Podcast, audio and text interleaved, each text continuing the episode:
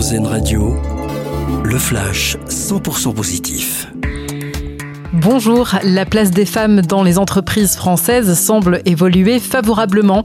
Selon deux études parues hier, dont les conseils d'administration des 120 plus grandes entreprises de l'Hexagone, 46% des membres sont des femmes.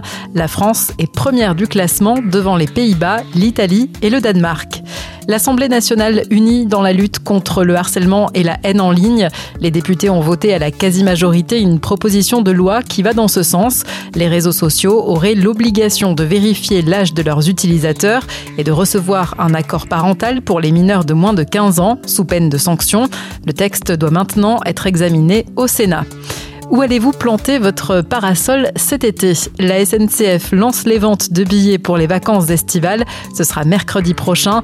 Les voyages à partir du 8 juillet et jusqu'au 3 septembre seront disponibles pour les TGV Inouï et les Intercités et jusqu'au 9 décembre pour les trains Ouigo. Et puis les pyramides n'en finissent pas de dévoiler leurs secrets. Les responsables des antiquités égyptiennes annoncent la découverte d'un couloir caché dans la grande pyramide de Gizeh. Il pourrait mener à une autre chambre ou un espace qui n'a pas encore été découvert.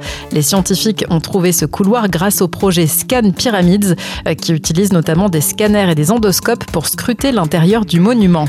Bonne matinée à l'écoute d'Airzen Radio.